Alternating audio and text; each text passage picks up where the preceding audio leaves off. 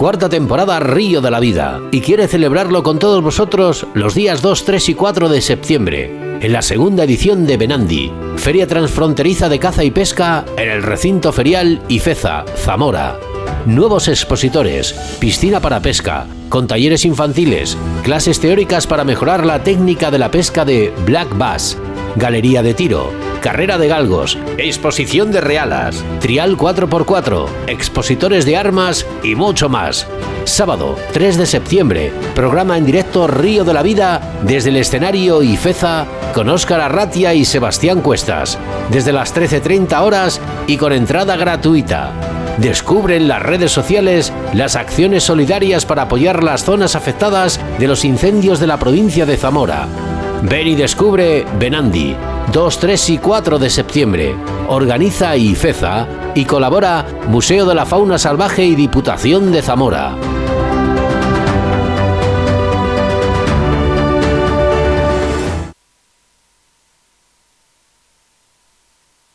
Síguenos a través de Facebook, Río de la Vida.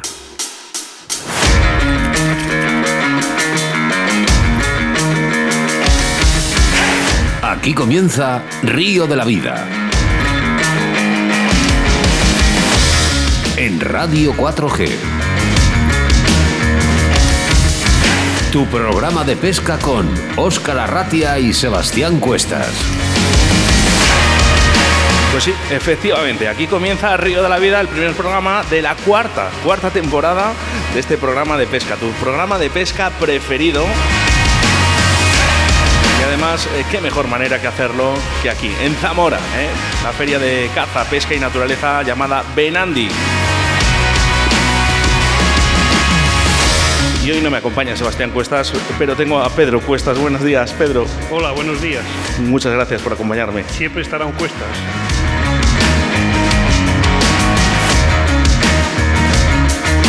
Pues esta, esta es la forma que comienza Río de la Vida, su primer programa de la cuarta temporada y esperemos que sean muchísimas más. Escuchas Radio de la Vida con Óscar Arratia y Sebastián Cuestas.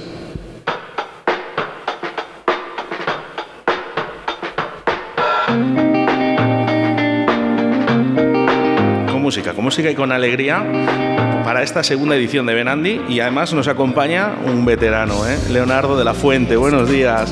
Muy buenos días, Óscar Arratia, y a toda la audiencia de Río de la Vida. Muy buenos días y encantado de estar con vosotros en mi tierra. Bueno, amigos, zamorano, es verdad, Leonardo. Zamorano desde hace hoy exactamente 62 años. Felicidades. Muchas gracias. Bueno, y con orgullo. El año pasado, también eh, como buen zamorano que eres, también estuviste en esta feria de caza, pesca y naturaleza llamada Benandi. Efectivamente, y estuvimos, eh, fue un placer, eh, ayudamos en lo que podemos a, siempre lo hacemos, a divulgar los temas de la caza, de la pesca, de la naturaleza, pero ya cuando me tocan Zamora ya se me nota mucho que soy zamorano. Estuvimos aquí y encantados de la vida y de volver, además hoy me ha coincidido así el día de mi cumpleaños y lo voy a disfrutar en Zamora y en Benandi. Importante, ¿verdad? Este tipo de ferias ¿eh? para no solo ¿eh? para Zamora, sino para Castilla y León, para España y, cómo no, ¿eh? nuestro país amigo que también es Portugal. Por supuestísimo, si lo que hace falta es que las instituciones sigan apoyando, como hace, por ejemplo, la, Diputación Provincial de Zamora con esta feria, que lo apoyen y que, y que de lo que se trata es de que poner en valor unas actividades que son las primeras que practicó el hombre eh, desde que el mundo es mundo, como es la caza y la pesca, y que las, las, administraciones sigan apoyando esta historia y que no reculen como hacen en algunos sitios aquí. Está claro que no reculan, apoyan y, y lo estamos viendo en esta institución ferial zamorana. Leo, porque yo te llamo Leo. Te Sí, llamo sí, Leonardo, ¿eh? todo el mundo me llama Leo. El año pasado estuviste aquí por Benandi, ¿eh? Eh, pasaron eh, 15.000 personas por esta feria. Sí, eh, la verdad es que daba gusto ver el ambiente que había. Hoy, pues yo no sé si a lo mejor es porque hace mucho calor, si porque el personal se le está metiendo a lo mejor mucho miedo con el tema de, ah, es que viene una, una crisis, es que viene todo muy duro. Hoy hay menos gente aquí. Yo confío en que a lo largo del día siga entrando gente aquí. Desde luego se ve menos que el año pasado en Zamora y son cosas que habrá que, que analizar a ver, a ver cuándo acabe, que todavía queda... Bueno, queda, queda Claro, todavía, todavía mucha mañana y mucha tarde. Efectivamente. Lo que sí que es verdad es que el año pasado, eh, tras una pandemia, incluso todavía en confinamiento, ¿no? que prácticamente eh, la gente sí que asistió a esta, a esta feria y es importante. Sí, sí, Tenía nosotros- ganas. Nosotros tenemos, vamos, yo tengo fotos por ahí, hice un montonazo de ellas y efectivamente estábamos con la, con la mascarilla. Ahora nos vemos las caras, nos hemos abrazado. Hay ganas de, de encuentro, poco a poco lo vamos logrando en diferentes actividades, pues yo qué sé, estamos en caza, estamos en pesca, estamos en más ferias y hay ganas de, de- de encontrarnos y sin esa mascarilla, a ver si de una vez se va el COVID, que siga habiendo y que siga habiendo que tener precaución, pero, pero en fin, eh, esto es otra historia, ya no es como que veníamos ahí como si veníamos a tragar con la mascarilla puesta. Leo, como profesional de, de la caza, de la pesca, de la naturaleza, eh, ¿ha habido grandes cambios con, con este confinamiento y con este COVID? Sí, sí, sí, ha habido, ha habido cambios y hay gente que todavía tiene todo el derecho del mundo a, a- a tener sus precauciones, sus miedos. Es raro es la familia que a lo mejor desgraciadamente no ha perdido un familiar. En la nuestra, pues mira, perdimos un familiar, eh, un primo. En otras ha habido gente muy grave y, eso sigue ahí. Claro que ha habido cambios y, en fin, que, que mejore poco a poco, que mejore poco a poco. Espero que disfrutes, que sé que lo vas a hacer, eh, de esta feria, de esta Benandi, esta segunda edición y sobre todo de tu cumpleaños. Muchas felicidades. Muchísimas gracias. Yo estoy contento estando a vuestro lado, al lado de Pedro, de Pedro Cuestas. Dice que siempre va un Cuestas. Además, sois, sois buenos amigos de hace muchos años. de hace muchísimos años. Y de tu. Es que ya, ya has, dicho, ya has dicho el nombre, eh, digo, el, el número de, de edad. Bueno, yo no tengo ningún problema en decir que tengo 62 años.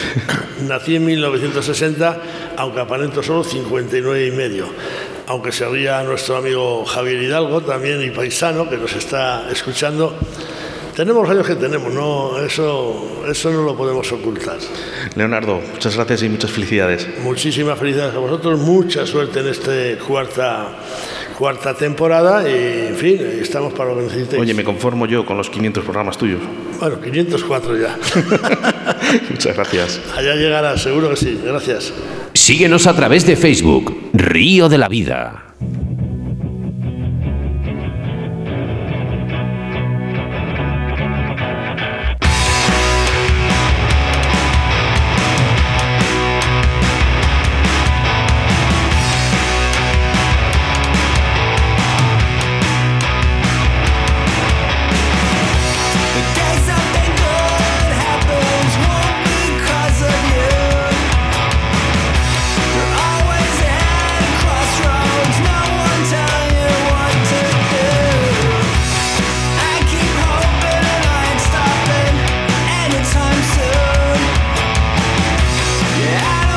Una buena forma de comenzar esta, este inicio de cuarta temporada de Río de la Vida.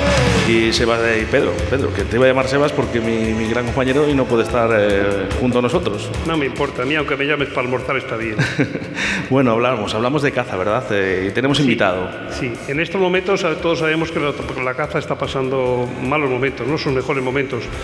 Los cazadores tenemos muy mala prensa en la opinión pública, sin olvidar el, el problema de la caza menor, está de capa caída, la parcelación, el uso de pesticidas, la agricultura intensiva y un sinfín de problemas. Y para hablar de ello tenemos aquí a Antonio. Eh, hola, buenas, hola, buenos días, Antonio. Bueno, ya tardes. Buenos días, Pedro. Eh, sí, buenas tardes para Buenas los que hayáis comidos, comido. eh, a Óscar y bueno, eh, agradecer esta invitación a Río de la Vida y por supuesto el poder estar aquí gracias a la organización de esta feria Benandi. Eh, me dijiste que eras de la Asociación Zamorana para la Defensa de la Caza y de la Pesca. Eh, explícanos un poco qué objetivos perseguís en esta asociación. Efectivamente, en fin, somos, eh, formamos parte de una asociación constituida pues, relativamente joven en el 2016. Eh, dentro de nuestros objetivos eh, tendremos, tenía, tenemos presente el colaborar con la Administración Autonómica y sus organismos, puesto que entendemos la necesidad de que el sector cinegético, los cazadores y organizaciones locales eh, puedan tener voz y participación en todos aquellos procesos normativos que la Administración pretende publicar a través de sus proyectos y que de manera, vamos a decir, individual muchas veces pues no alcanzan, salvo plataformas como la nuestra, a dejar su impregna, su voto en, o su, criterio en este sentido. Eh, segundo de nuestros objetivos, vamos a decir, es la defensa y divulgación de información en el mundo de, la caza, tanto para aquellos eh, actores directamente implicados, como pueden ser los cazadores o titulares, como para el resto de la sociedad. Y, por supuesto, eh, nuestra labor educativa y formativa de reciclaje continuo y constante en los cazadores que cada vez necesitan, vamos a decir, un mayor mm, apoyo de entidades como la nuestra para, para poder transmitirle eh, toda la información eh, actual al respecto. Y por último, bueno, pues somos un centro de opinión y representación como tal y como asociación con la finalidad de dar voz a todos los actores implicados. Perdona, Entonces, o sea, es que estaba hablando de ese apoyo, Pedro, perdón que te, que te interrumpa. Eh, ¿Cómo es la manera de, de que puede, se puede apoyar? Eh, pues a través de nuestra asociación, de nuestros asociados, eh, en el fondo, pues lo que pretendemos es eh, formar a un colectivo cada vez mayor que defienda, vamos a decir, nuestros objetivos, como anteriormente explicado, y para ello necesitamos un colectivo que sea sólido y esté unido frente, pues en fin, a las actuales circunstancias que todos conocemos eh, que nos están conllevando o nos están, vamos a decir, de algún modo, eh, dando una mala imagen frente al colectivo de la sociedad. O sea que lo que más o menos defendéis es que la administración y los cazadores deben ir de la mano. Evidentemente, como no puede ser de otra manera, el colectivo de cazadores tiene que ser parte de, las decisiones que tome la Administración a través de su conocimiento, que si bien es cierto a nivel individual, como he comentado antes, eh, en muchas ocasiones no alcanzamos, a través de entidades como la nuestra, pues podemos, de algún modo, en representación de un colectivo, defender los intereses comunes. Luego, eh, dentro de vuestra asociación, me comentaste que queríais fomentar la caza en ámbitos de la, de la sociedad que en estos momentos tiene muy mala fama y al mismo tiempo eh, hacer que los cazadores jóvenes vayan surgiendo también. Evidentemente a nadie se le escapa que la caza está envejecida a nivel social, que es eh, una actividad que antes estaba muy arraigada en los pueblos. Por desgracia, eh, los pueblos cada vez cuentan con menos personas y de algún modo eso se ve, vamos a decir, eh, transmitido a la sociedad, vamos a decir, más joven, que no ve en la caza, vamos a decir, lo que nos transmitieron nuestros abuelos, puesto que hay, vamos a decir, una separación más grande cada día entre el campo y la ciudad. Bueno, una cosa, yo doy por hecho que tú eres cazador, ¿no? Eh, sí, ¿Qué te parece si hablamos de cosas de cazadores? perfecto. Vamos a ver, un tema mm, que me gustaría tocar es el compañero del cazador, el perro. ¿Tú qué perro tienes para ir a cazar? Eh, yo tengo un- una braca, una braca alemana, y bueno, pues es, como no podía ser de otra manera, uno más en la familia. Y, y desde luego, eh, años como este, por ejemplo, en el cual tenemos una escasez importante de codornices, pues la verdad, eh, a pesar de esta situación, pues eh, hay, que, hay que intentar sacarlos, que los animales disfruten del campo y, de algún modo darles aquello que ellos luego nos proporcionan a nosotros, que es la satisfacción de poder cazar con ellos. ¿Y has elegido concretamente esta braca por el tipo de terreno que cazas, porque te gusta la raza o por alguna cosa en concreto? En particular es una raza mm, que me gusta, que es una raza bastante dócil, que es mucho, vamos a decir, es fácil de, controlar y de cazar con ella. Y luego, bueno, aquí en particular en la zona de Zamora, que tenemos desde los calores estos extremos del verano hasta los rigores eh, y las heladas del invierno, pues bueno, se adapta bastante bien a, lo que es nuestra, nuestra climatología. Eh, Mira, es una cosa que el tema de los perros, 40 cazadores que preguntas, 40 razas de perros que te indican. Cada uno tiene la mejor y desde luego yo tengo mi propia opinión porque yo también fui cazador.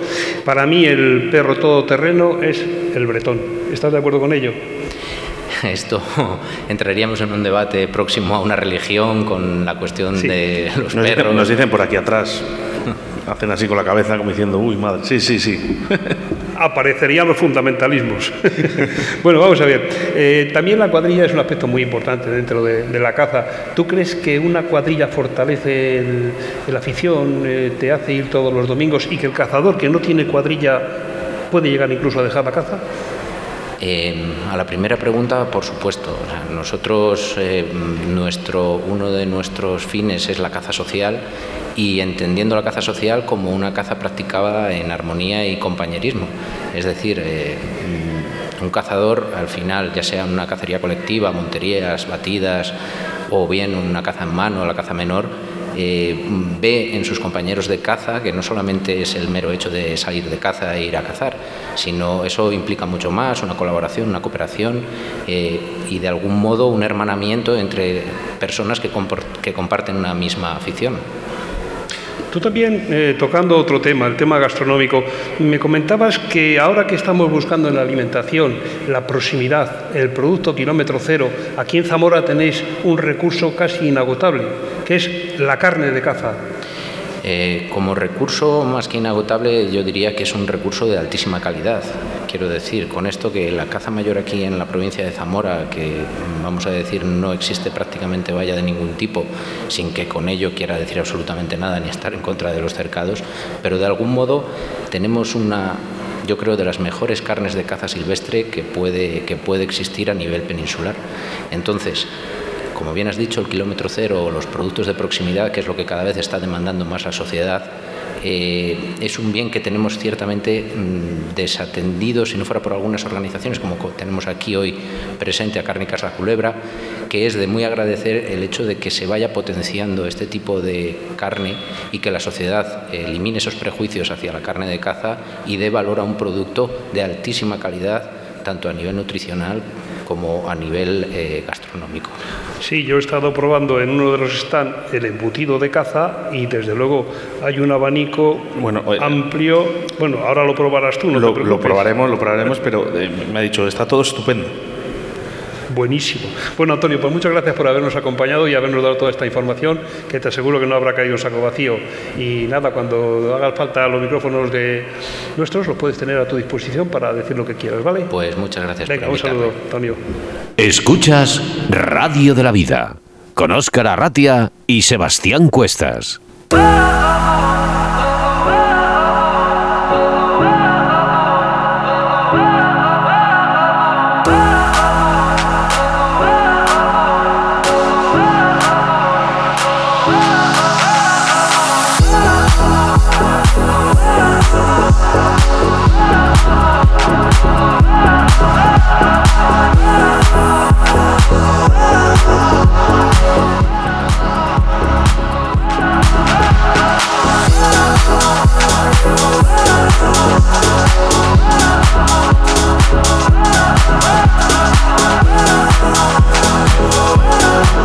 Sí, bueno, pues seguimos, seguimos, seguimos di- disfrutando de esta segunda edición de Benandi, esta feria de caza y pesca y naturaleza.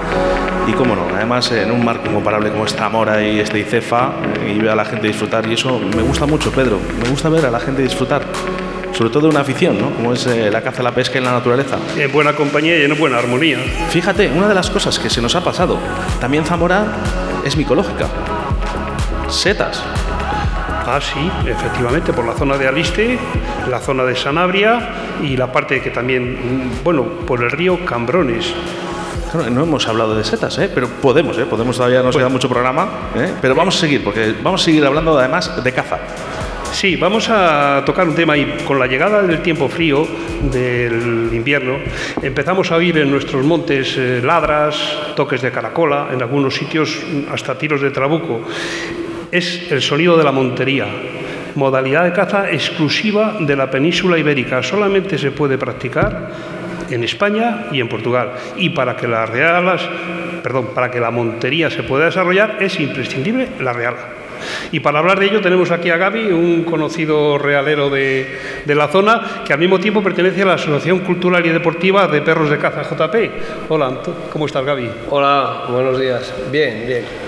Ilusionado con esto que nos hagáis una entrevista, os acordáis de los, de los realeros, que, que parece que estamos ahí olvidados y lo que está muy claro es que sin reala no hay montería. Yo no puedo olvidar a los realeros porque he sido 20 años realero, he tenido 20 años en una reala y sé lo que tú estás sufriendo en tus carnes ahora, lo he sufrido yo hace unos años. Además, eh, saben perfectamente ¿no? de qué va esto, porque yo lo primero que les he visto es que estaban con sus perros y con su choricito, eh, su cervecita también, su vinito, eh, que es muy importante también en ese almuerzo. Eso es lo esencial. Date cuenta que nosotros, mientras, mientras eh, la gente está cazando, la gente se va a poner, nosotros eh, comemos. Porque luego, mientras la gente se va a comer, nosotros tenemos que buscar nuestros perros. Entonces, la comida para nosotros es a las 11 de la mañana, no a las 2 de la tarde o a las 3. No quiero hacer mucha sangre con esto, ¿eh? pero eh, hay un pequeño sector que, que también eh, nos está involucrando mucho, ¿no? Eh, nos está chinchando. Eh, ¿Está haciendo tanto daño este sector pseudo animalista? No digas nombres, no digas nombres. Sí, sí, porque lo, lo ven de otra manera. Lo ven de otra manera. Ellos mm, no es lo mismo tener un animal en un piso a tener un animal en, en- en su hábitat natural. Es, completamente distinto. Achacan mucho a, a que no se cuidan los perros, que se abandonan. Eh, dime algo de tus perros. ¿Qué, qué es lo que haces eh, habitualmente con tus perros? Es mi forma de vida. O sea, yo, mm, aparte del trabajo normal, el, el- el rato que tiene la gente para pasear, como digo yo, por la, por la ciudad, yo lo tengo para cuidar a mis perros y estar con ellos. Darles de comer, bañarlos, limpiarles las perreras, desparasitarlos, estar, mm, ya sacarlos para que corran, se, se- se estiren sean, y sean amigos tuyos. Porque en teoría ellos cazan para ti, y cazan por la ilusión tuya. Y bueno, es una afición, pero es un gran esfuerzo el que hacéis. Pues, eh, de más, de más. Te quiero hacer una pregunta que hago a todos los realeros eh, y voy a utilizar un poco un lenguaje nuestro. ¿Cuándo echaste reala y por qué? Yo llevaré ya 10 años con la Reala y, y la eché por la afición, por, por, por eso, porque me gustan los animales, me gustan los perros y me gusta la caza en sí. Sí, el que te gusten los perros es imprescindible. ¿Qué tipo de perros llevas en tu reala? Yo llevo de, pues como toda la gente, llevamos de todo. Hay que llevar perros de rastro, tipo sabueso, tipo beagle, luego perros de agarre para defender, si se para un, un animal, defender el resto de los perros, y luego el podenco, que es el perro que levanta y persigue. De todas las maneras, he visto que el perro que tú tienes en tu reala está muy adaptado a la zona de, Zamora, a los montes de Zamora. Porque, por ejemplo, yo cuando tenía reala tenía podencos blancos bastante más grandes, pero tenía el problema de que en estos montes chocaban contra las jaras. Eh, sí, porque esos perros grandes se suelen usar en Extremadura, en Andalucía, que son de esas, está todo pelado. Eh, aquí es todo jara, zarza y funciona mucho mejor un podenco pequeñito, que es el que levanta, y, y es el que persigue. Se maneja mucho mejor por la, por la También he visto que tienes perros de rastro. ¿Tienes algún azul de gascuña? Tengo azul de Gascuña, tengo sabueso español, son perros seguidores, una vez que los levantan estos, cuando, los podencos, cuando ellos pierden, continúan el rastro los seguidores. Pero yo tenía un problema con los perros de rastro, es que como no vivía en la zona me tocaba volver al día siguiente a buscarlos. Eso. Creo que no cazas aquí al lado, ¿no? Yo cazo todo por aquí, pero aún así, como lo más importante para mí son los perros, eh, hemos gastado muchísimo dinero, creo que casi todos los realeros de por aquí, en, en collares GPS, en máquinas GPS, para poder irte para casa y no quedarte como nos pasaba antes, quedarnos noches y días esperando a que el perro regrese. Por su afición él no va a regresar, él va a seguir. Entonces Son muy, gastamos, muy ese dinero, gastamos ese dinero no para nosotros, sino para ellos, para poder recuperar los perros y marchar para casa con ellos. Yo cuando tenía Reala, la Reala tenía ya bastantes problemas. Había que hacer un núcleo zoológico, una serie de condiciones, eh, tamaño de las perreras, etcétera, etcétera, desinfección de remolques. No sé si te acordabas. Cada vez, y ahora lo mismo también. Todavía no, tiene, no tenías tu Reala. En aquel entonces, cuando apareció la ley, nos obligaban a desinfectar al volver a las perreras. Ahora igual, hay que desinfectar cada vez que se sale, cada vez que se entra. Pero os dan una mochila y lo podéis hacer vosotros. Sí, pero mm, no, no y sí. Ahora nosotros lo que nos hemos hecho, la Asociación Cultural, lo que hemos hecho es, mm, tenemos dado de alta un centro de desinfección. Entonces desinfectamos nosotros para nosotros mismos. Entonces sí llevamos la mochila, pero aún así tienes que estar autorizado. También- El problema está que si llega un sábado y un centro, el que no está autorizado tiene un centro de desinfección cerrado, ¿dónde desinfecta? Es que la Para salir administración al día no- siguiente. la Para salir al día siguiente. O sea, Si no puedes cumplir una ley, la administración no puede. Claro, tú en teoría desinfectas al día siguiente, tú llegas a tu casa y tienes que desinfectar en el centro de desinfección más cercano. Pero si está cerrado, ¿dónde vamos a cazar el domingo? ¿Cómo? Es imposible. Otro tema que también tenía entonces, que creo que lo habéis solventado bastante bien aquí porque lo he visto, son los perros de raza peligrosa. Eh, nosotros teníamos dogos argentinos, pero que estaban incluidos en esa lista y no podíamos sacarlos en montes públicos. Mm, Sí, ese es el problema que tenemos casi todos los realeros. Yo soy más partidario de que, aparte que me dedico al he adiestrado algún perro, tengo curso de adiestramiento, eh, yo creo que perros peligrosos no hay. El peligroso es el dueño, no el perro. Mm. El- el- el- la educación que tú le des y cómo trates al perro. El- ahora mismo, como la ley no nos deja, nosotros aquí nos estamos acoplando mucho al alano español, Sí, que es un, es un perro ganadero, está como ganadero, y no está dado de alta como perro potencialmente peligroso. Entonces, es con lo único que podemos cazar. Una pregunta, ¿alano español o villano de las merindades? Eh, yo soy un partidario que son dos razas No, distintas. es que creo que es la misma. Mm, Sí no. El alano español es un poco más grueso de cabeza, el morro un poco más chato y el, y el, y el, y el villano de las encartaciones o merindades tiene el morro un pelín más largo. Yo te diría que leyeras alguna vez las crónicas de caza del rey Alfonso X. Cuando describe el alano español, habla de que es un perro blanco. Sí, en un principio he leído un libro de, no sé decirte, el, el año pasado en esta feria, eh, un- era un político de Bosque vino y es el que hizo el libro sobre, hizo un libro sobre los alanos. Ah, sobre los alanos. El- y lo leí, me, me lo mandó y lo leí, y no tiene nada que ver el alano de antes con lo de ahora, y cómo se cazaba antes y cómo salió el alano, que era un perro de guerra, con lo de ahora, que ha llegado a ser un perro de, de- de ganadería. Entonces tú me dices que el alano tiene la cabeza más grande que el villano. Yo creo que sí, yo he tenido villanos, me los, me los, los compré como villanos de las encartaciones y tenía la cabeza más pequeña, el morro más largo y un carácter más complicado. Más complicado de tratar. El alano es un carácter más noble, sí es un pelín más ancho de cuerpo, no es tan ligero, pero es más noble, el perro es más, más manejable. Y ya como último punto de los problemas que os están presentando últimamente, ¿qué es eso que se habla de que vais a tener que hacer declaración de ingresos, gastos y tributar? Uy, eso sí, eso viene mucho ahora. En, en algunas cacerías han venido eh, inspectores de Hacienda y nos piden el, el- el- el si declaramos lo que, lo que ganamos. Ganamos entre comillas, porque yo puedo o ganar o puedo cazar por afición y, y- y venirte gratis a una cacería, porque Yo- eres amigo mío. Yo en mi época no Nos- había una sola reala que ganara un duro. Siempre el- perdíamos Si todo. separamos el dinero no ganamos, porque entre el gasoil, vacunas de perros todo el año, porque eh, lo que hay que tener en cuenta es que cazamos cuatro meses, pero el resto del año hay que mantener el perro, darle de comer, desinfecciones de perreras eh, y pintar otra vez las perreras todos los años, eh, la vacunación de la rabia, desparasitación cada seis meses, eso es dinero que vamos poniendo. Y eso no lo vemos.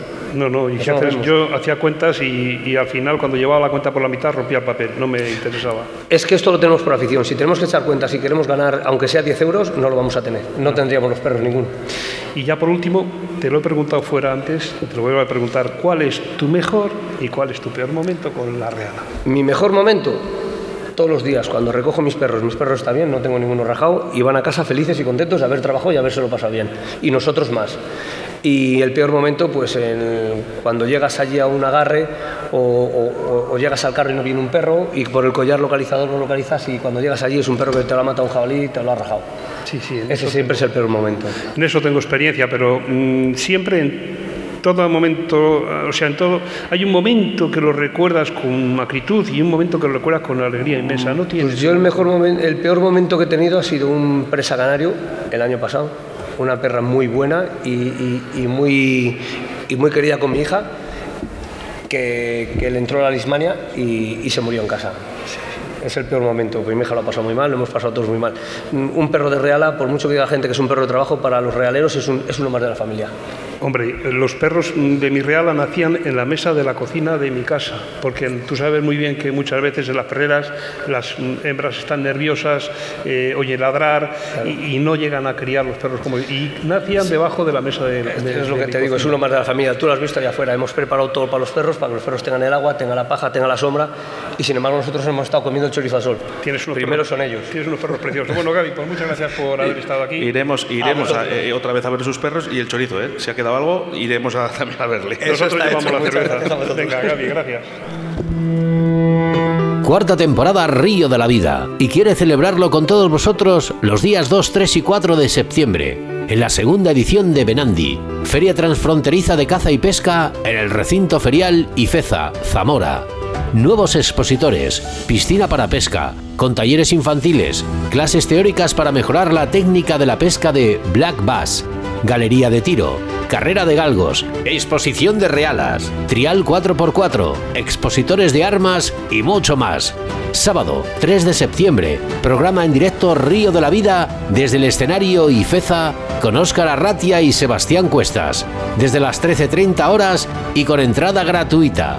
Descubre en las redes sociales las acciones solidarias para apoyar las zonas afectadas de los incendios de la provincia de Zamora. Ven y descubre Benandi, 2, 3 y 4 de septiembre. Organiza IFEZA y colabora Museo de la Fauna Salvaje y Diputación de Zamora.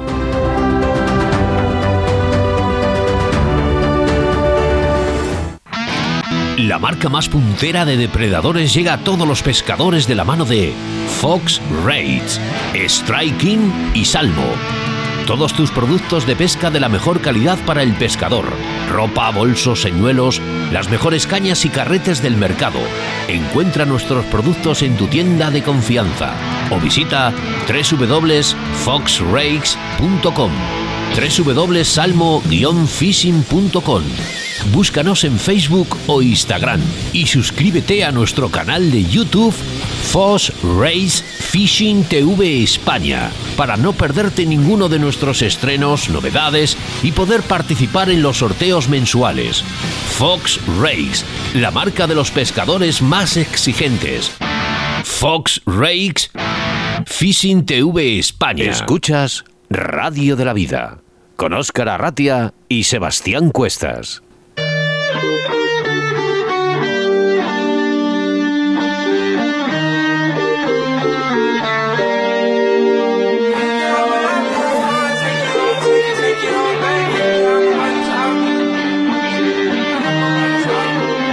Claro, por supuesto, en una feria de caza, pesca y naturaleza no podía faltar la pesca. ¿eh? Para ello tenemos a David Martínez. Buenos días. Hola, buenos No días. sé si habrás comido.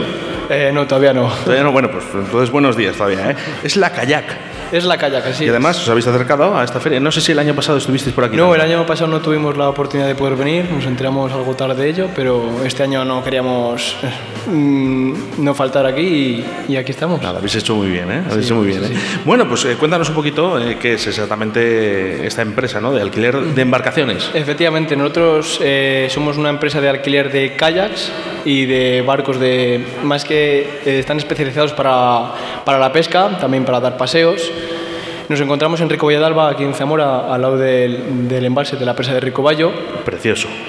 Increíble. Y además eh, yo creo que parte importante, ¿no? Para Zamora. Bastante, yo creo. Muy, muy importante. Ya no solo el embalse, sino El los entorno, los- el paraje. Las zonas que hay, ya no solo pues, de pesca, sino lo que venís hablando durante el día de hoy, sino caza también.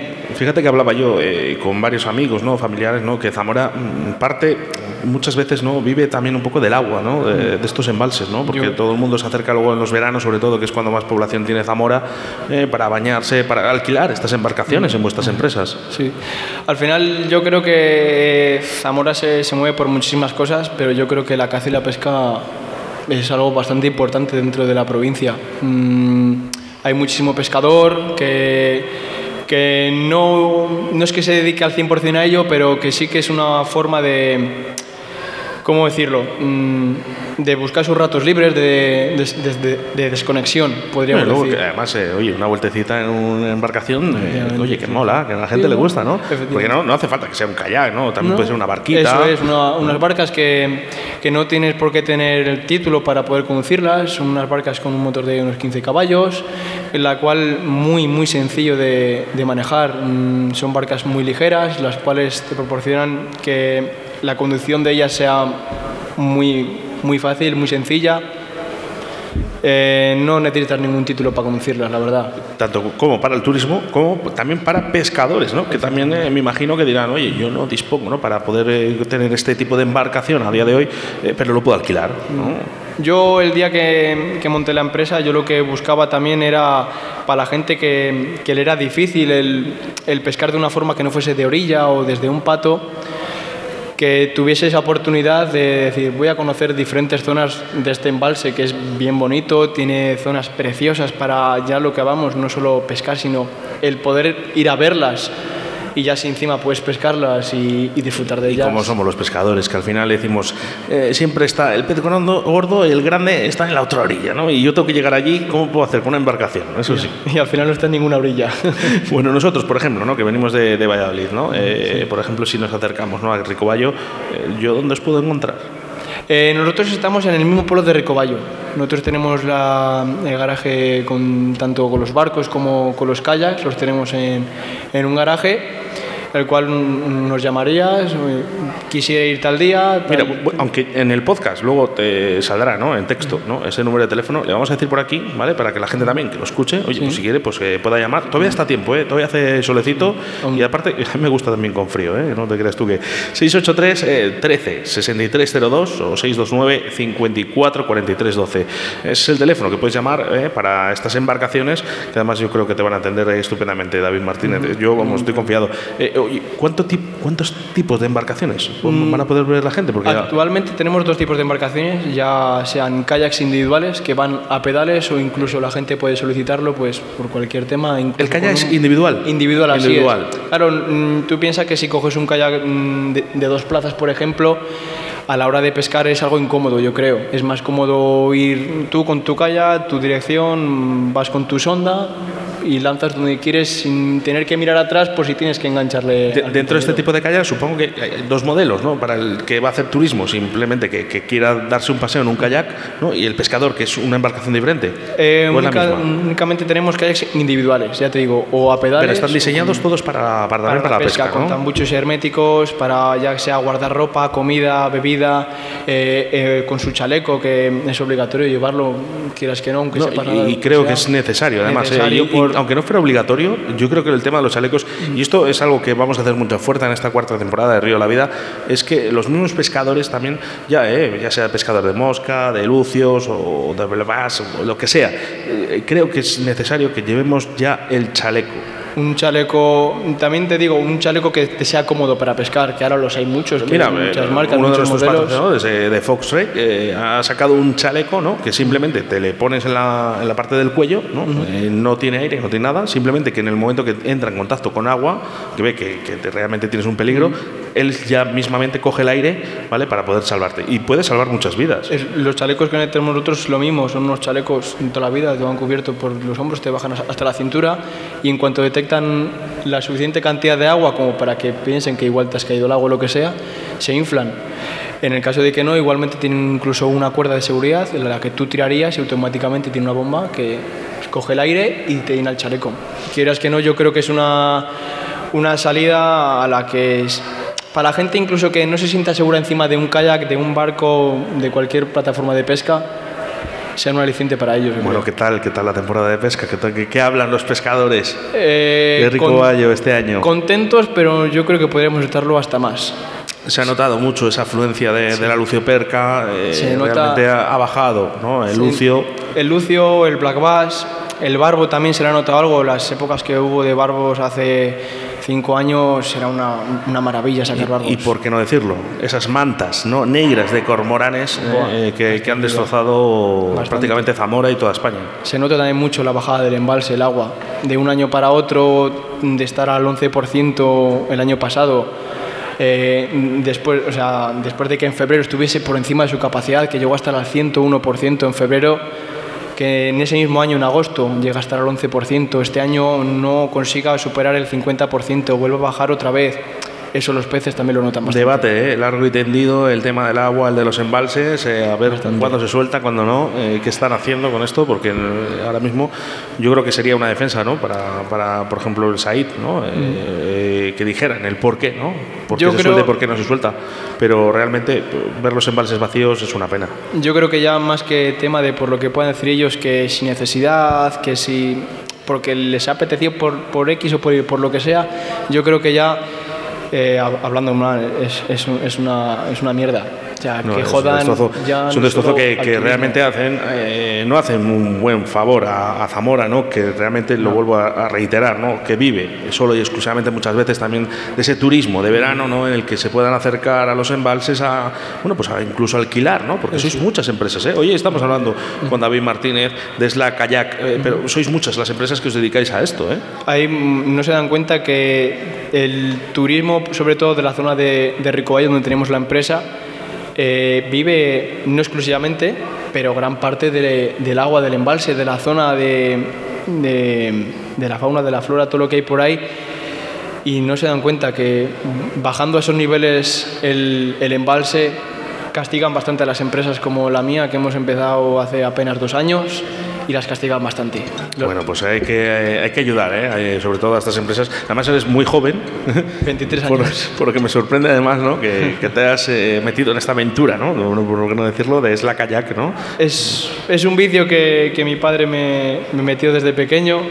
Desde los dos añitos ya, ya me tenía una caña en las manos y, y ya no lo veo como vicio, sino como forma de vida. ¿Qué te gusta? ¿Qué te gusta pescar? Yo soy un fanático del black bass. Me, me apasiona. Lo puñetero que es a veces y, y lo que disfrutas cuando sacas un- una buena captura no tiene precio. Dentro de, dentro de un poquito tenemos eh, bueno, ese evento ¿no? que hace Mario Asensio ¿no? con no sé si con 2.000 o 3.000 eh, kayaks ¿eh? Con- en Orellana. Ajá, No sé, te bastante bueno. acercarás por allí.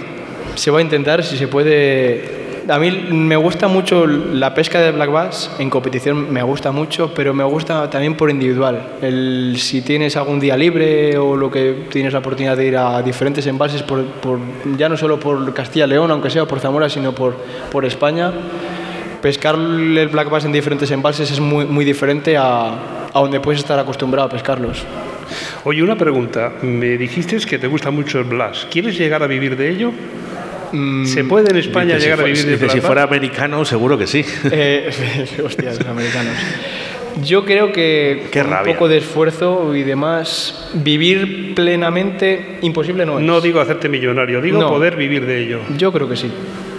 Pues mira, es un sueño que deseo que se cumpla. Yo espero que se cumpla. la Oye, fíjate, tan joven, que se lo puedes preguntar, eh, dará rabia, ¿no? Ver a estos americanos con un sueldazo, eh, que al final eh, embarcaciones, cañas, carretes, con su sueldo mensual, eh, para que vayan a pescar todos los días, entrenar.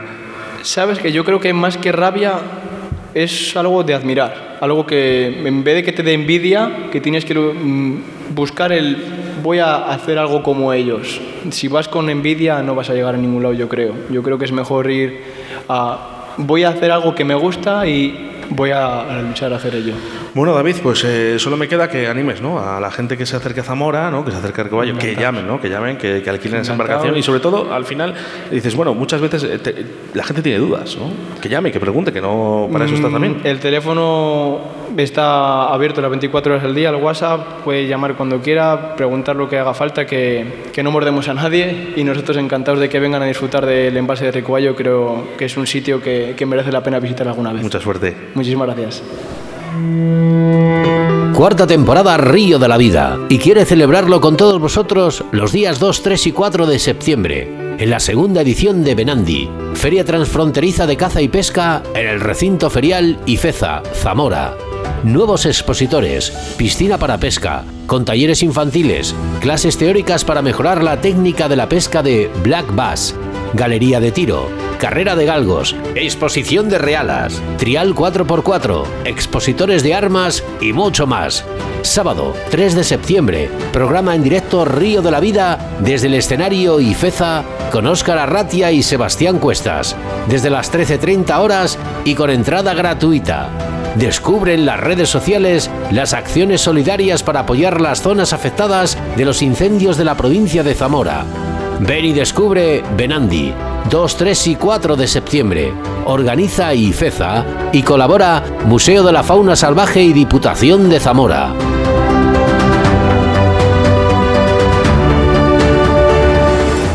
Oh God, you look so delicious in that long dress. Oh God, you save me, you save me from the past I left. You save me from that, you save me from no more happiness. You say, you say, you say that I could never forget the smell you left on my blue sweater. Y muchas veces eh, decimos, eh, me gusta, ¿no? Me gustaría pescar, me gustaría montar en bici, me gustaría hacer ciertas cosas, pero yo lo que creo es eh, que tiene que ser educación, ¿no?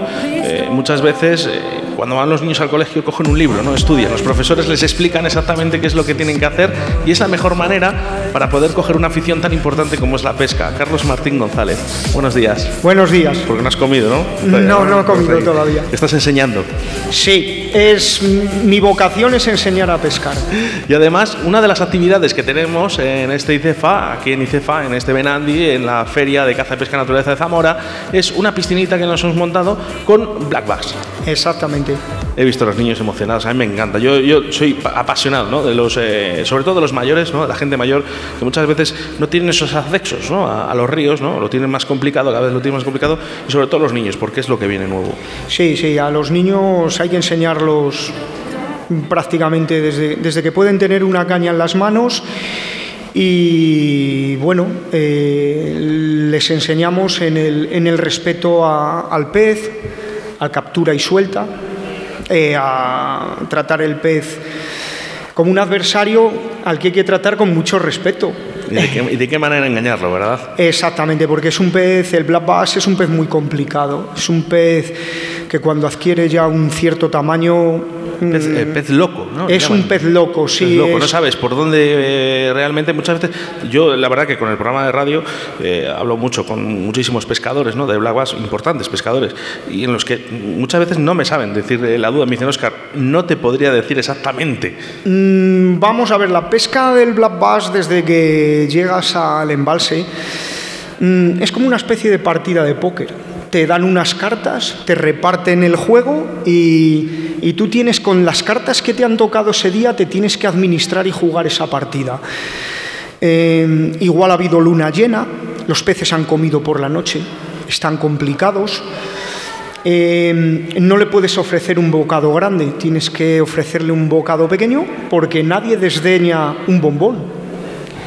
Pero mm, si empiezas evidentemente con, con- una chuleta, por decirlo, por poner un símil, no lo vas a comer, pero un bombón pues, mm, pues no te lo rechazan. Hay días en los que vas y lo que quieren es que han pasado hambre y necesitan un señuelo grande, entonces tienes que, el pescador de black bass tiene que adivinar esa ecuación. Carlos, tú eres educador, eh, enseñas, ¿no? Sí. Realmente es tu profesión, además, eh, el enseñar. no, bueno, O- yo soy- O, o es. eh, Yo, yo soy aficionado, yo realmente tengo, tengo otra profesión, pero he luchado mucho porque, porque la gente ame este pez. Ame este pez y, y esa cultura, esa, esa forma de, de- de- de vivirlo. Vemos un poco el mercado americano desde lejos, nos da una sana envidia. Eh, pero, pero tratamos en cierta manera de imitarlos y lo hacemos de la mejor forma posible. Fíjate, te voy a hacer una pregunta ¿no? que la hice hace no hace mucho ¿eh? a Javier Galeana eh, y le decía, oye, vamos a ver, ¿tú crees que España llegará a asemejarse un poquito a Estados Unidos?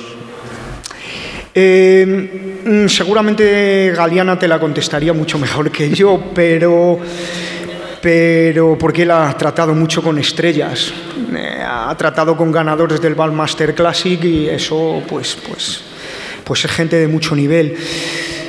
Yo creo que aquí eh, gente tenemos.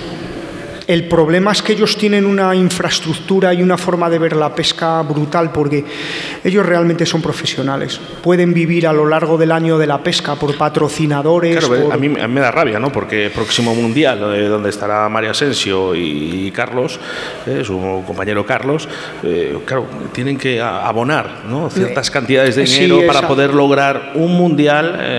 Exactamente. y, y me da rabia, ¿no? Que ves otros países donde realmente les patrocinan, eh, les tienen, bueno, pues tienen un salario, ¿no? Al mes, ¿no? Para Sí, que ellos, es- eh, la embarcación, que es importante, habíamos hablado antes con, con el compañero, con David, eh, oye, esto es, es un Sí. dinero que, que realmente hay personas que no van a poder hacerlo. Sí, claro, no. La embarcación es muy costosa. Eh, yo siempre he tenido un poco mi forma de pensar es tratar de, edu- de educar un poco a la gente desde el principio. Y la gente desde el principio, como se hace es en la orilla, eh, inculcarle mm, el amor al pez, ese deseo al pez.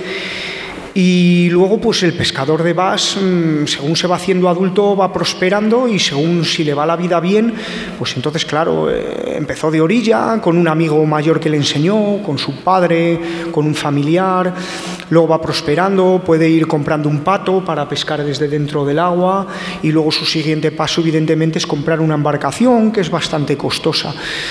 Pero yo, yo mi trabajo básicamente está en, en esa base, en hacer que, que- que esos niños amen a los peces, amen a los peces, mm, aprecien la dificultad de capturarlos, eh, la dificultad de, de hacerte pensar en, descifrar esa ecuación qué señuelo quieren hoy, eh, qué color quieren, qué movimiento quieren. Seguro, Carlos, que tienes ese señuelo que nunca te falla o es el primero que pones. Mm, siempre hay... De- déjame arrascarte un poquito. Siem- Dim- Dime cuál es el- ese preferido Bueno, que yo- no puede faltar en tu caja. Bueno, yo, yo la verdad es que soy buen pescador de yerbites. Eh, a mí me patrocina Armería Curro y, y la marca Heracles.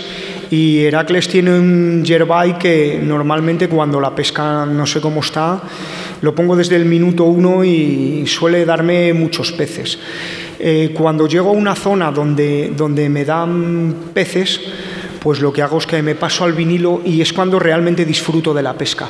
Porque esa sensación mm, con una caña, por ejemplo, de casting, donde notas cuando lanzas eh, la composición del fondo, si has tocado una piedra, si has tocado un tronco, si estás arrastrando por arena, eh, si ha tocado el pez y ha mordido, eh, esa sensación es la que, la que buscamos algunos pescadores que vamos pues, de, una de una forma un poco más lúdica a pescar.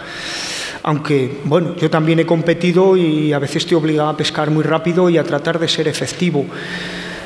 Pero yo casi a las competiciones voy a ver a mis amigos. Compito mucho en una liga portuguesa que hay muy importante, que es Norvas.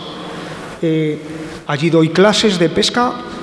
He tenido privilegio de dar clases con campeones tres veces del mundo, como Joaquín Moyo, eh, y he compartido mesa con, con Herminio Rodríguez, que, que escribe libros de Black Bass para enseñar a la gente en portugués. Y bueno, yo realmente mm, me aplico un poco más a esa filosofía de enseñar, de, de- de meter a la gente en el mundillo y que luego la gente coja el camino que más correcto le parece o que es lo que más le gusta. Fíjate, eh, dentro de muy poquito, eh, los días 4, 5 y 6 de noviembre, ahora que hablas de Portugal, eh, Río de la Vida está invitado ¿no? a ir a Portugal, eh, a Mandualde, para hacer una feria exclusiva solo de pesca, ¿no? Nos llaman a los medios de comunicación de España para aportar ¿no? todo lo que podamos, ¿vale? para que la gente también de España vayamos allá a Portugal a Sí. pescar. Eh, eh, de hecho, me ha contado un pajarito que irá el presidente eh, a, a visitarnos también, ¿no? Para apoyar también la pesca en Portugal. Qué bonito, ¿no? Sería que también estuviera aquí nuestro presidente Pues apoyando algo tan importante como es Benandi aquí en Zamora. Pues no estaría mal, ¿no? No estaría mal. Hay que todo lo que sea aportarle a la pesca siempre es muy positivo. Además da igual el tipo de pesca porque en el fondo mm, vas por la orilla y compartes una charla y un ratito con un amigo que está pescando carpas eh, como con alguien que está, que está haciendo lo mismo que tú. Carlos, las redes sociales importantísimas, ¿verdad? Sí, bueno, a mí me pueden encontrar cualquiera en Facebook, en mi página de Facebook, Carlos Martín González. Yo enseño, enseño normalmente a pescar bass, hago vídeos y te puedo asegurar que si alguien visita mi página podría, podría llegar a de 0 a 100 en casi 10 segundos, como los coches rápidos. Bueno, pues oye, dinos la- eh, dónde te podemos buscar. Facebook, Carlos Martín González, eh, y ahí aparece mi página. Y yo hago tutoriales de pesca donde enseño a pescar. La gente luego contacta conmigo a través de Messenger o, o me piden mi número de teléfono y contacto a través de Facebook. Y yo siempre estoy dispuesto a enseñar, a enseñar. De algo. hecho, de hecho, tenemos esa piscina, ¿no? Para Sí. ¿eh? que la gente Sí. que se quiera acercar a esa piscina, tenemos a Sí. los Black Bass y estará ahí Carlos ahí para que sí, podemos capturar alguno, a lo mejor. Si cualquiera, sí, sí, si cualquiera se quiere acercar y tiene alguna duda, esta mañana he estado explicando montajes. Eh, y he estado lanzando y he estado dejando que los niños tuvieran su primer contacto con, con, con los peces y la verdad es que la experiencia es muy positiva. Bueno, luego nos acercamos por allí, ¿eh? Añadir también que normalmente Armería Pacos y Peñones del Duero suelen dar, suelen dar cursos en primavera para que los niños se inicien en la pesca. Y, y bueno, ahí enseñamos, damos dos o tres clases en seco, como se suele decir en un aula. Los enseñamos a hacer montajes, nudos, todo tipo de, de técnicas y luego los bajamos un día al río para poner esas cosas en práctica. O sea que la primavera que viene, probablemente después de que parece que esto de la pandemia eh, ya nos vamos viendo libres de ella, pues, pues volveremos a, a dar esos cursos de pesca para todo el que se quiera iniciar. Tienen preferencia los niños, pero los adultos también si quieren No, ir. creo que los niños te están esperando además. Sí, los niños, la verdad es que son, son mi punto flaco. Pues a disfrutar, a disfrutar de, de esta, de esta feria de caza, pesca y naturaleza llamada Benandi aquí, segunda edición en Zamora, eh, y a disfrutar de esos niños y, y que salgan buenos pescadores, que seguro que de tus manos van a salir más de uno. Muchísimas gracias. Cuarta temporada Río de la Vida y quiere celebrarlo con todos vosotros los días 2, 3 y 4 de septiembre en la segunda edición de Benandi, Feria Transfronteriza de Caza y Pesca en el recinto ferial Ifeza, Zamora. Nuevos expositores, piscina para pesca, con talleres infantiles, clases teóricas para mejorar la técnica de la pesca de Black Bass, galería de tiro, carrera de galgos, exposición de realas, trial 4x4, expositores de armas y mucho más. Sábado 3 de septiembre, programa en directo Río de la Vida desde el escenario Ifeza con Óscar Arratia y Sebastián Cuestas, desde las 13.30 horas y con entrada gratuita.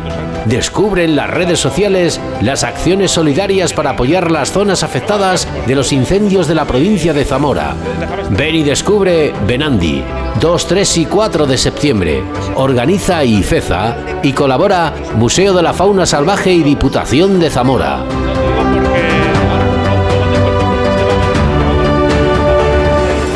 Síguenos a través de Facebook, Río de la Vida.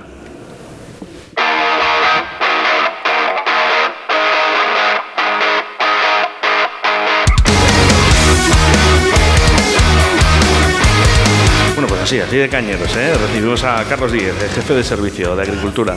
Hola, buenos días, ¿qué tal? ¿Cómo estás? Pues bien, aquí estamos disfrutando de esta segunda edición de Benandi. Qué bonito, ¿no? Y qué importante, ¿no? Este tipo de ferias, ¿no? No- lo que hablaba, ¿eh? No solo para Zamora, ¿eh? Ni, ni para Castilla y León, sino simplemente para, para todo el país, eh, para nuestro, además, nuestro, nuestro país amigo, ¿no? Como es eh, también Portugal. Sí, desde luego, estamos en- yo creo que ubicados en una, en una situación privilegiada y, y la verdad es que estamos eh, siempre en contacto con Portugal y, y en todas las actividades que organizamos aquí en el recinto ferial, pues Portugal siempre tiene un protagonismo importante y Benandi pues no podía ser de otra manera, desde luego. Te tengo, te tengo que preguntar la situación ¿no? que tenemos eh, de, de- de la caza aquí en Zamora en estos momentos. Bueno, pues la verdad es que, como todos sabéis, este verano ha sido un, un verano complicado en relación con los incendios forestales y, desde luego, pues evidentemente la caza no es un sector ajeno a esa situación, quizás es uno de los más perjudicados, ¿no? Eh, es verdad que se han, eh, se han quemado 60.000 hectáreas, además eh, en el corazón de la Sierra de la Culebra, que es uno de los eh, bastiones, digamos, para la caza mayor en, en la provincia. Y bueno, pues la situación pues es complicada, no podemos obviarlo y, y la causa pues evidente es esa situación de los, de los incendios forestales. Pero también es verdad que por suerte pues Zamora es una provincia rica, una provincia diversa y todavía pues nos quedan muchas zonas, muchos cotos en los que la actividad cinegética está muy presente y, y, desde luego yo creo que va a ser una temporada interesante. Al final la caza menor pues bueno pues eh, la situación es general en, toda la península ibérica, no solo en Zamora, eh, pues sabemos la, la situación que atraviesa la perdiz, en algunos cotos el conejo por las enfermedades y demás, eh, pero bueno, a mí me gusta siempre ser optimista en ese sentido, ¿no? Cuando hay sociedades de cazadores comprometidos, cuando se hace una gestión responsable, pues al final los resultados llegan y, y al final pues la planificación tiene que ser a medio plazo y, eso se consigue desde. Hablabas de esa planificación, ¿no? Eh, esperemos que sea a corto plazo, ¿no? Eh, y que, que la caza esté presente, ¿no? En Zamora rápidamente, porque después de los incendios Sí, eso es. eh, al final las zonas afectadas, pues evidentemente mm, esta temporada, porque es la más inmediata, pues eh, van a tener dificultades y, mm, y problemas y al final pues también limitaciones porque la legislación así lo establece. Pero, pero bueno, pues los animales están ahí, tienen capacidad de desplazamiento y, bueno, pues hay que hacer gestión también porque eh, en definitiva eso obliga a concentrarse en zonas en las que habitualmente no estaban y también pues están generando daños a la agricultura de esas zonas limítrofes a, a las zonas quemadas, a la ganadería, transmisión de enfermedades y demás que hay que tener en cuenta y que hay que gestionar evidentemente. Ya sabes, Óscar, que si no pongo un puntito de polémica en los programas, no me queda a gusto. Vamos a ver, Raúl. Perdón, perdón. que Carlos, Carlos. Carlos. Eh, tú sabes muy bien que el precinto de lobo que tienen los pueblos en Zamora contribuye, contribuye mucho para el gasto municipal, que incluso en algunos pueblos tienen hasta tres y cuando se subastan sacan muchos miles de euros. ¿Qué opinas de la prohibición de la caza del lobo en esta zona? Bueno, pues la verdad es que es una, una pregunta polémica, pero yo creo que yo te voy a responder con honestidad y desde mi punto de vista creo que es un error. ¿no? Eh, la prohibición de la caza del lobo, como cualquier otra prohibición, eh, creo que, que es un error y al final eh, no, no podemos olvidar que Zamora es una provincia donde se encuentra la mayor densidad de, de población lobera de, de casi del sur de Europa y al final eso se ha conseguido a lo largo de muchos años de convivencia y de gestión. ¿no?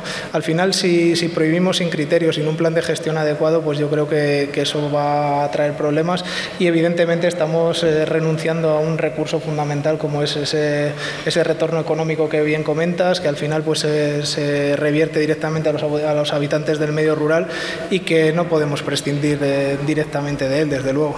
Que no Muy bien sea, contestado, muy que bien no sea Zamora, ¿no? no conocida ¿no? Por, por estos incendios, eh, por el debate del lobo, ¿no? independientemente de que unos piensen de una manera u otra, eh, eh, pero que, que Zamora tiene más cosas. Está claro, ¿no? Está claro que tenemos la suerte de vivir en una provincia que, que quizás sea una de las grandes desconocidas de, de España, pero que, que, bueno, pues podemos hacernos gala de espacios tan emblemáticos como la propia Sierra de la Culebra, que aunque haya tenido pues ese problema este año, pues eh, sigue siendo un emblema. Eh, el Parque Natural del Lago de Sanabria, con el lago glaciar más grande de Europa, eh, las lagunas de Villafáfila, un referente. Pero fíjate, con todo lo que tenemos, y en la televisión solo sale ¿no? Estos claro. incendios eh, y el debate del lobo. Está claro, por eso siempre yo quiero darle ese enfoque un poco eh, diferente, ¿no? un poco optimista. ¿no? Al final eh, el lobo también pues, eh, es un recurso para el turismo, para, para los visitantes que también nos acompañan en esa actividad, pero que al final no dejan de ser actividades compatibles ¿no? y que tenemos que, que vender Zamora, entre comillas, como, como una provincia de oportunidades y no como una provincia de desgracias, que muchas veces es lo que se traslada a los medios generalistas. Me han dicho por ahí que te hiciste eh, partícipe de una página web. Sí, sí, sí. Yo hice mi tesis doctoral eh, con temas de gestión de caza menor hace ya más de 20 años en la Universidad de León y lo que veíamos allí era que investigábamos sobre temas muy interesantes de gestión aplicada de, de caza menor en este caso y veíamos que al final pues nos esforzábamos, publicábamos artículos científicos en inglés, en revistas internacionales, pero eso no llegaba a los cazadores, ¿no?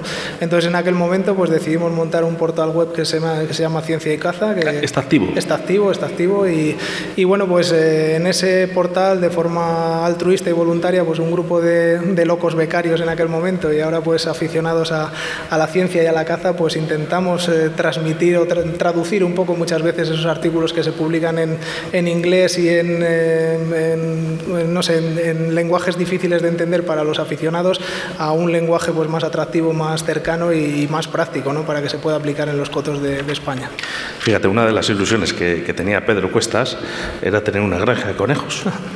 ¿eh? A lo mejor tú le puedes echar una mano ¿no? para ver cómo puede iniciarse en esa granja.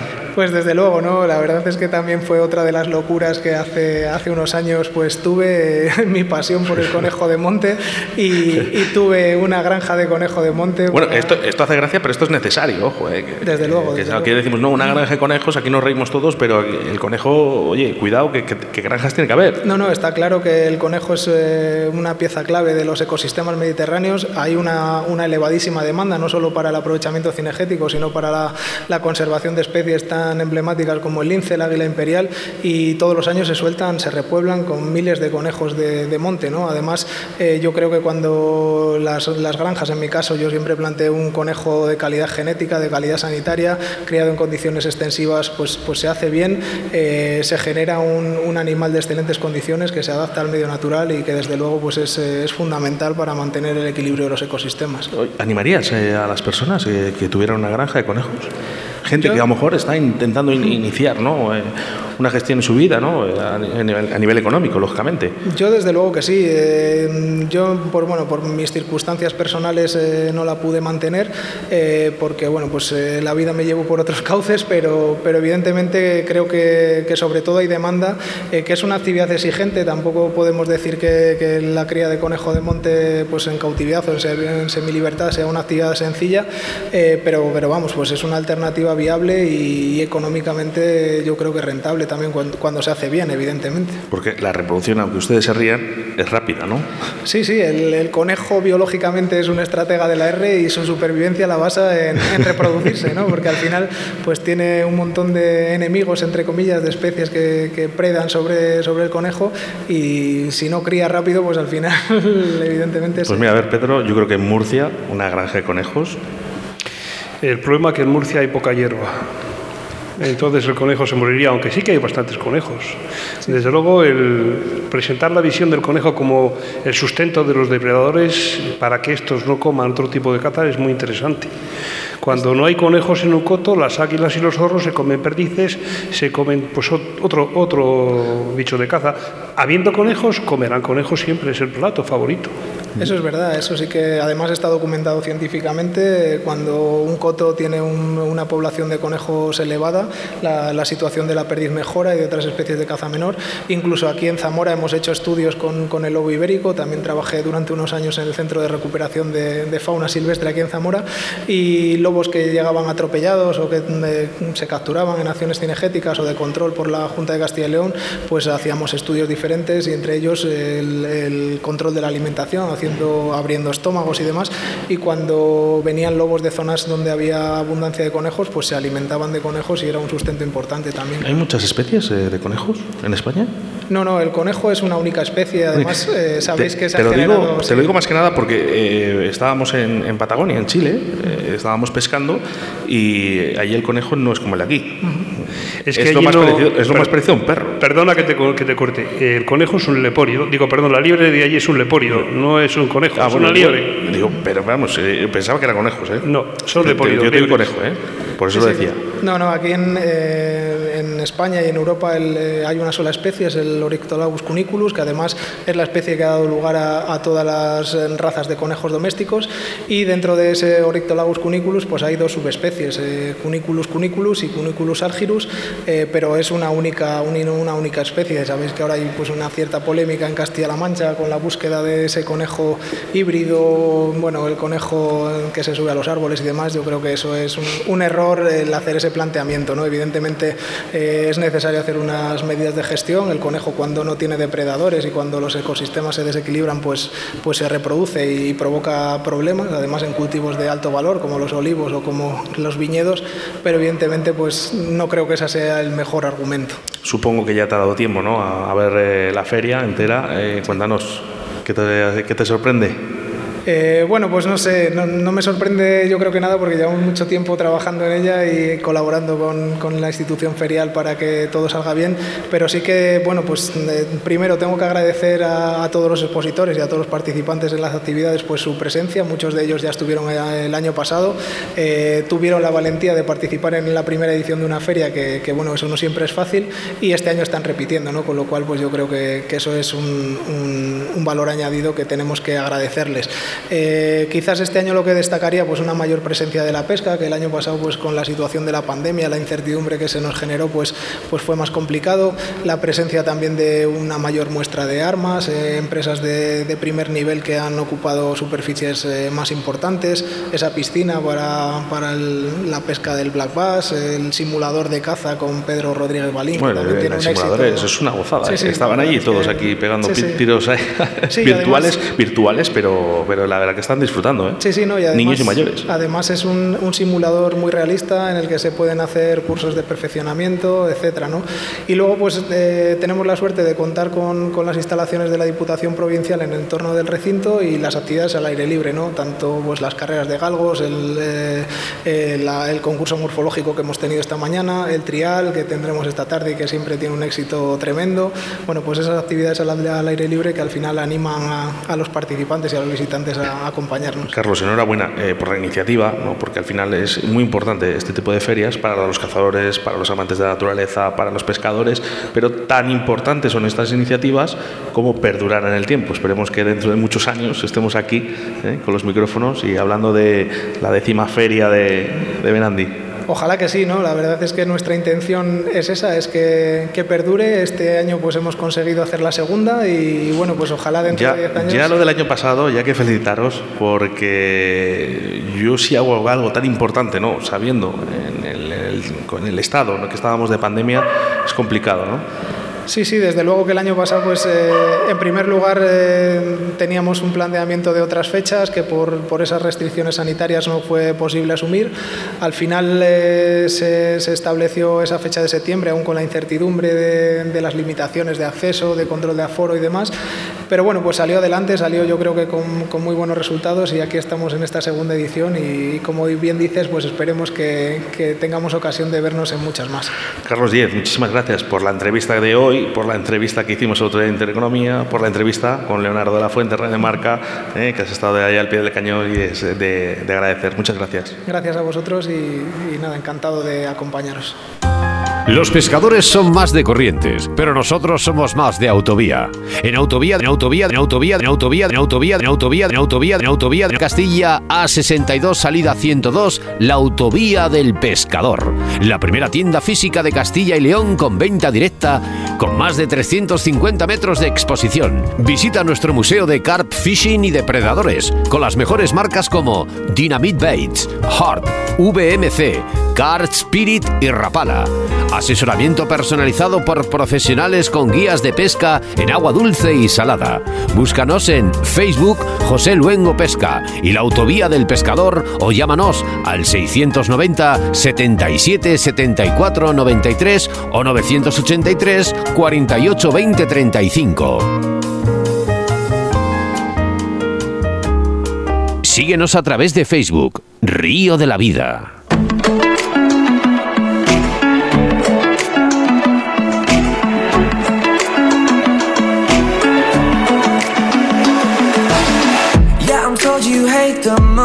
No sé tú, Pedro, pero a mí se me pasa el tiempo volando. Volando, volando, voy, volando, Dicen, volando. dicen vengo. que cuando se te pasa el tiempo rápido es porque te lo estás pasando bien. Y yo me lo estoy pasando muy bien. Yo realmente estoy disfrutando, está siendo la cosa redonda. Venía con buenas expectativas, pero realmente me voy a llevar todavía mucho mejores. Y cuando nos comamos el platito de chorizo que nos tienen preparados, todavía mejor. Bueno, pues no podía faltar, ¿eh? Raúl, el director de ICEFA. Buenos días. Buenos días. Acércate un poquito al micro si Sí, puedes. Ahí, días. acércate con la, con la silla, con la silla, ahí, acércate. Ahí. Bueno, ¿qué tal? Pues bien, en, en esta segunda edición de Benandi. eh, muy que tú contento. también lo disfrutas. Eh, bueno, lo sufro casi, casi más que. Bueno, conlleva muchísimo trabajo, eh, esfuerzo. Fíjate que luego la gente, lo mejor de todo es cuando se va la gente ¿no? de, de- de esta feria eh, y al día siguiente o a los dos días no está con la familia. Oye, pues yo fui cefa, eh, fui a, a esta feria. A Benandi, eh, he disfrutado, he visto los perros, eh, o mis hijos han estado pescando. Yo creo que eso es lo que, que te llevas por delante, ¿no? Al final, hacer feliz a, a mucha gente. Sí, el- sobre todo eh, organizar una feria es, es complicado, es un trabajo difícil. Bueno, contamos con, con Carlos y con un equipo fantástico que, que me ayuda y que, que saca adelante pues, tanto comercialización como, como eh, organización, eventos. Organización, de eso vamos a hablar. ¿Cómo os organizáis aquí? Pues difícil, difícil, siempre, como, como todos los sitios, tenemos poco personal, entonces, bueno, pues hay que tirar de, de colaboradores que nos ayudan y que, que, bueno, pues eh, han organizado mucha parte de, la- lo que es la exposición, contacto con expositores. eh, el tema de armas, por ejemplo, es un jaleo también a, a nivel administrativo para preparar eh, pues todos los permisos. Eh, bueno, la verdad es que hay- todo conlleva un trabajo bastante ar- arduo que, que, bueno, sin, sin gente como pues, Leticia o Sergio, pues no, no- A Leticia, que luego vamos a tener unas palabras contigo, que lo sepas, ¿eh? Sí, sí, no me dices así con la cabeza, no, ya- ya- si no lo quieres tú, ya lo digo yo. Pero bueno, eh, bueno desde, la, desde la Diputación Provincial se, se apostó porque en IFEZA se hicieran más cosas y, bueno, pues estamos trabajando en ello. eh, es, es un trabajo... Bueno, importante organización, importante también las administraciones, ¿no? En, en ese apoyo, si no sería impensable hacer este tipo de ferias. Sí, es, es impensable sin, sin el apoyo económico de una administración detrás y, y bueno, también, pero también conlleva un trabajo eh, más fuerte porque una administración es- tiene menos cintura que una empresa. ¿Cuánto, cuánto tiempo puede llevar eh, este tipo de feria? Desde, de- que- desde el momento que decís, bueno, vamos a empezar a, a preparar la, la segunda edición, Hombre, la, la segunda, tras el éxito, tengo que decir, la de, la es- primera. Claro, la segunda es un pelín más fácil que la primera, porque bueno, ya tienes sus contactos, tienes hecho más o menos el, el primer rodaje, pero la primera mm, simplemente decirte que empezamos yo creo un año antes. o sea, que- que Ya no- pero, pero al final tienes éxito en tu primera edición, encima eh, en unas fechas complicadas, ¿no? que, que todavía estábamos en pandemia o prepandemia, y, y ahora llega la segunda edición donde además te tienes que esforzar también ¿no? en decir, voy a cambiar ciertas cosas, no decir que haya algo que esté mal del año pasado, estoy diciendo que tienes que sorprender también de otra manera. Sí, mm, y bueno, eh, es complicado sorprender porque, porque bueno, la primera salió todo bastante redondo dentro de la, la situación que estábamos.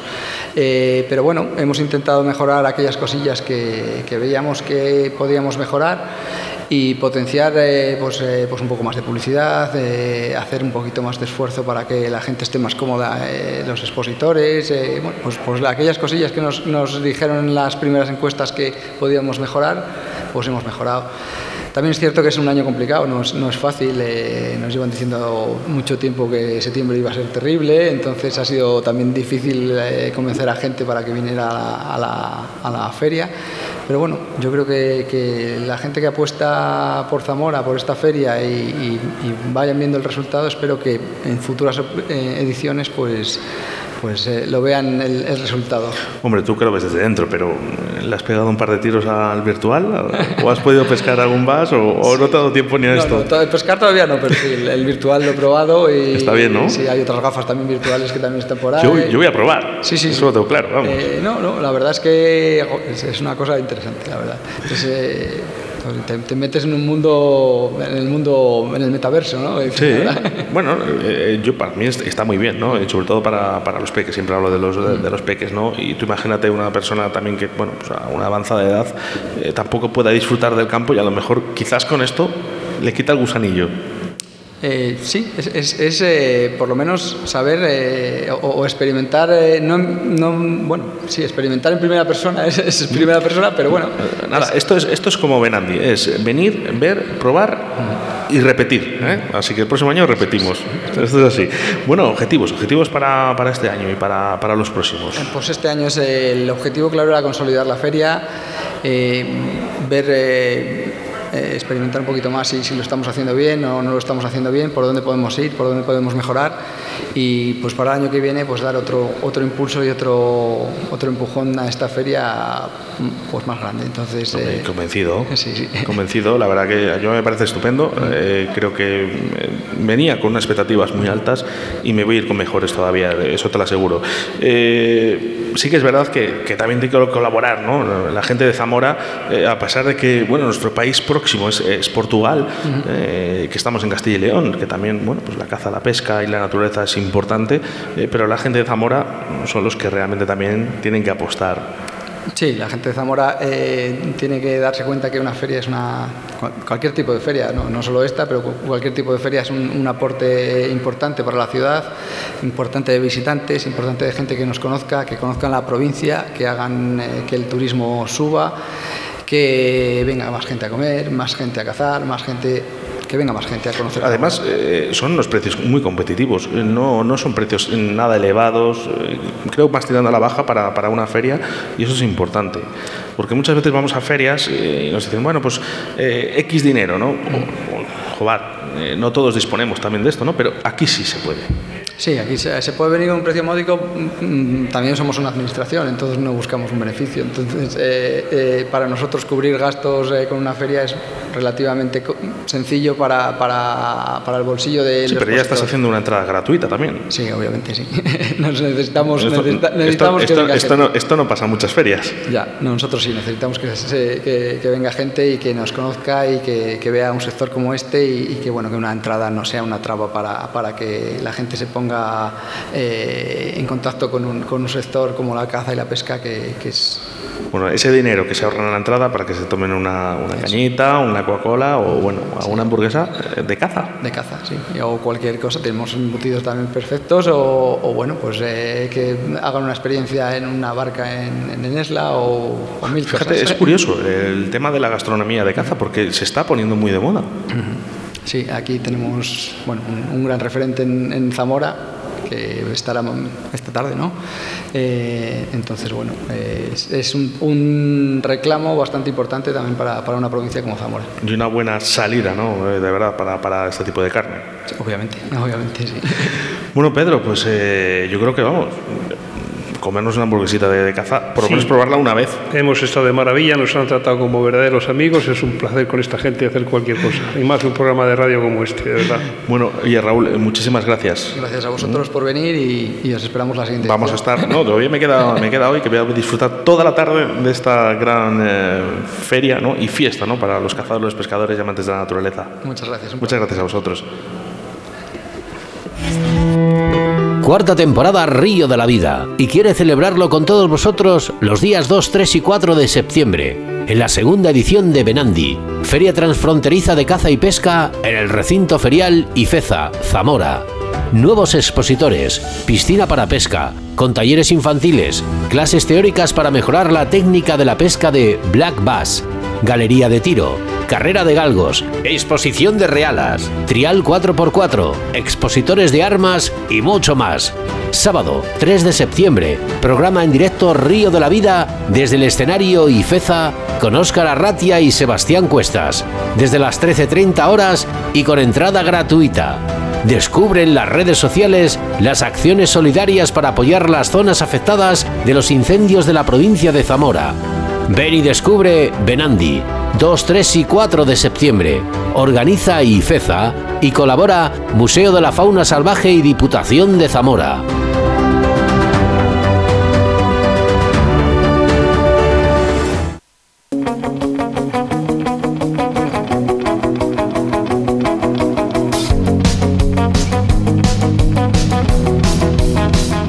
Hasta aquí ¿eh? el primer programa de la cuarta temporada de Río de la Vida. Todavía va- tenemos que disfrutar, eh, Pedro Cuestas, eh, de esta feria Benandi. Sí, sí, he intentado estar al nivel de un gran profesional como es Sebastián Cuesta, mi hijo, pero has no estado, sé lo si lo he estado, logrado, pero he estado, puesto ¿eh? todo mi empeño. Seguro, seguro que escuchará bien el programa. Eh, Leticia, que sé que se me va, eh, sí que quería tener unas palabras para ella, por lo menos dar la- las gracias ¿no? Eh, por, por ese esfuerzo Muy y amable. dedicación, eh, su amabilidad, eh, que es digna de admirar para este tipo de eventos. Muchas gracias, Leticia, por todo. Nosotros vamos a seguir aquí en Benandi, vamos a seguir aquí, porque ahora a las 4 y 30 eh, tenemos el simulador de tiro en Singway, eh, tiro con Airsoft, luego tenemos ludoteca infantil eh, y luego aparte, bueno, trial de 4x4, eh, muy importante, a mí me gusta bastante, eh, yo creo que va a haber mucha gente aquí. Eso no pienso perdérmelo. Exhi- Exhibición de vuelo de aves rapaces y charla de educación, que por cierto hemos estado antes, y es una auténtica gozada cómo habla este chico. Sí, cuando ha explicado el por qué la lechuza no hace ruido cuando vuela, me he quedado anulado. Increíble. Bueno, también tenemos eh, la presentación de libros eh, como A Solas con el Lobo y bueno, pues eh, a las 7 de la tarde también tenemos, tenemos chef, tenemos chef Luis Lera del restaurante Lera y a las 8 y 30 eh, tenemos taller infantil, cabeza de ciervo y a las 9 el cierre de la feria. A mí me va a dar mucha pena, yo me quedar hasta el final, Pedro. Nos quedamos, nos quedamos. Bueno, pues hasta aquí, un programa más de Río de la Vida, el primer programa de la cuarta temporada, eh, donde en este programa, eh, en este vamos a tener, esta temporada vamos a tener eh, de verdad muchísimas, muchísimas sorpresas. Así que nada, nos vemos la próxima semana. Saludos de quien nos habla, Pedro Cuestas y Óscar Arratia. Gracias por todo.